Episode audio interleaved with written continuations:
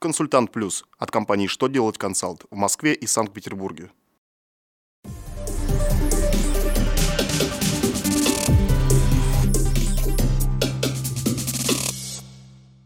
Вы смотрите новости законодательства на канале «Что делать ТВ».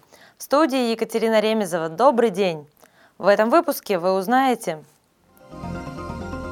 можно ли выставлять счета фактуры по необлагаемым операциям, каким образом политиков могут приравнять к членам профсоюзов, как Роспотребнадзор отреагировал на отказ турфирм исполнять свои обязанности перед клиентами.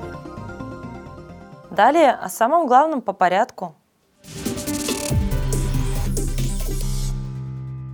Очередное письмо Минфина касается безНДСных счетов фактур. С 1 января текущего года налогоплательщики не должны составлять счета фактуры при осуществлении операции необлагаемых НДС в соответствии со статьей 149 Налогового кодекса.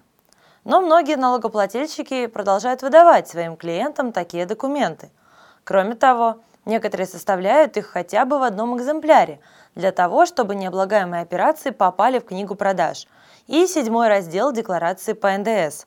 Финансовое ведомство разъяснило, что прямого запрета на составление счетов фактур при осуществлении необлагаемых операций нормами налогового кодекса не предусмотрено, поэтому ничего противозаконного в выставлении таких документов нет.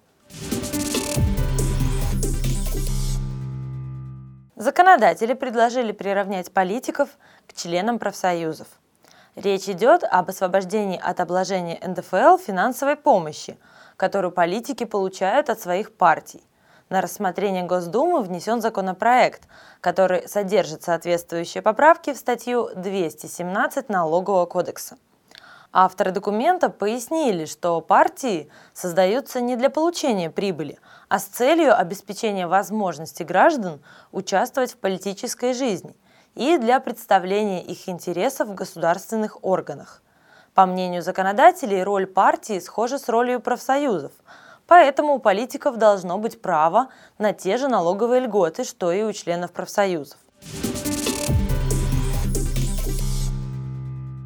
Ввиду появления в СМИ сообщений о том, что туроператоры из-за нестабильности курса рубля стали приостанавливать исполнение договоров, ранее заключенных с клиентами, Роспотребнадзор опубликовал документ, в котором назвал такие действия противоправными. Ведомство отметило, что законодательство допускает односторонний отказ от исполнения обязательства и одностороннее изменение условий договора только в исключительных случаях. Ссылаясь на закон о защите прав потребителей и Гражданский кодекс, Роспотребнадзор пришел к выводу, что ситуация с колебанием курса национальной валюты к таким случаям не относится. В связи с этим ведомство призвало туроператоров исполнить свои обязательства перед клиентами надлежащим образом, а также напомнило об ответственности за нарушение прав потребителей. На этом у меня вся информация в этом выпуске. С вами была Ремезова Екатерина. До новых встреч!